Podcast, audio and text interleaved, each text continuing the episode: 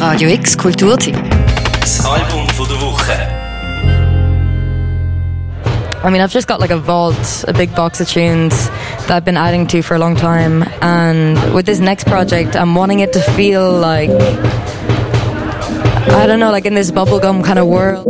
He's pouring gasoline, two steps ahead of me. I told him, baby, please come set it all alight. And like it to feel really bright and like maybe not as heavy. Because I've been to some heavy places. Und das hat uns der Biig Piig erzählt, letzten August am Polyphon.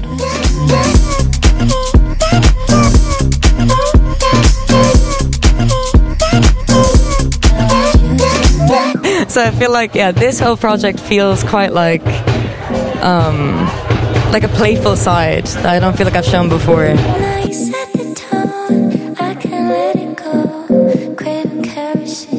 Bubblegum heisst das neue Mixtape, hier von der Biig Piig. take a video, make a story. He's pouring gasoline, two steps ahead of me. I told him, baby, please come set it all. Biig Piig, das ist das Moniker von der Jess Smyth, ein London-based Musician, der schon recht gross umgekommen ist. Geboren ist in Cork in Irland, ist dann aber in Spanien aufgewachsen und schließlich in England gelandet. Da hat sie dann auch ihr Talent fürs Singen und Spitten entdeckt.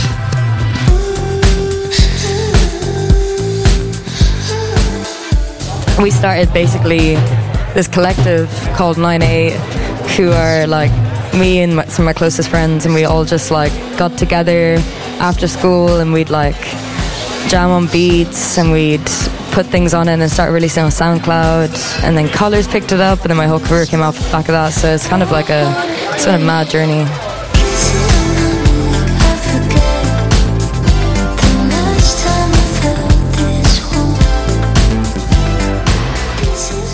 Seit fünf Jahren released Jess Smyth als ihre Musik.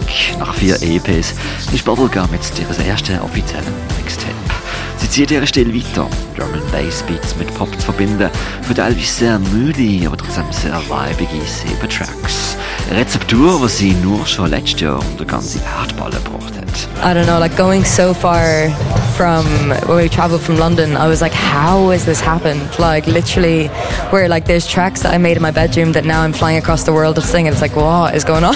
and people like know the songs and listen to it. Like that's just um, yeah, it makes me emotional. I feel like it's just, it's insane. I.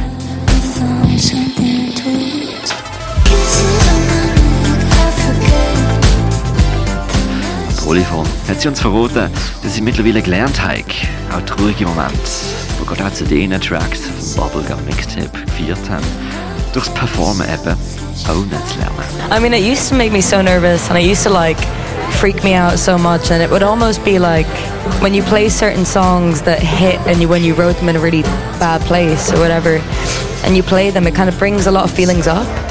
But I think since being on tour last year with like support bands and stuff, I just like learned a way of like enjoying every moment of it and taking like the good from it in the way that like yeah you might have written it in a sad place but it's brought you to a place with people and it's bringing joy to a place. And it's like when you can think of it like that it's like yeah it just feels like you it's almost reconnect the feelings in a different way, like rewire it. exactly. Yeah and take a new light to it fully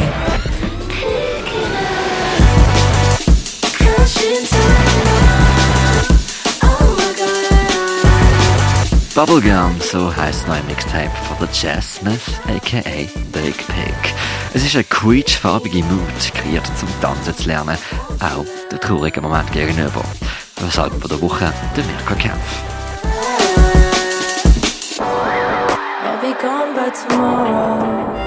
Radio X Kulturteam. Das Album von der Woche. Jeden Tag mehr. Kontrast.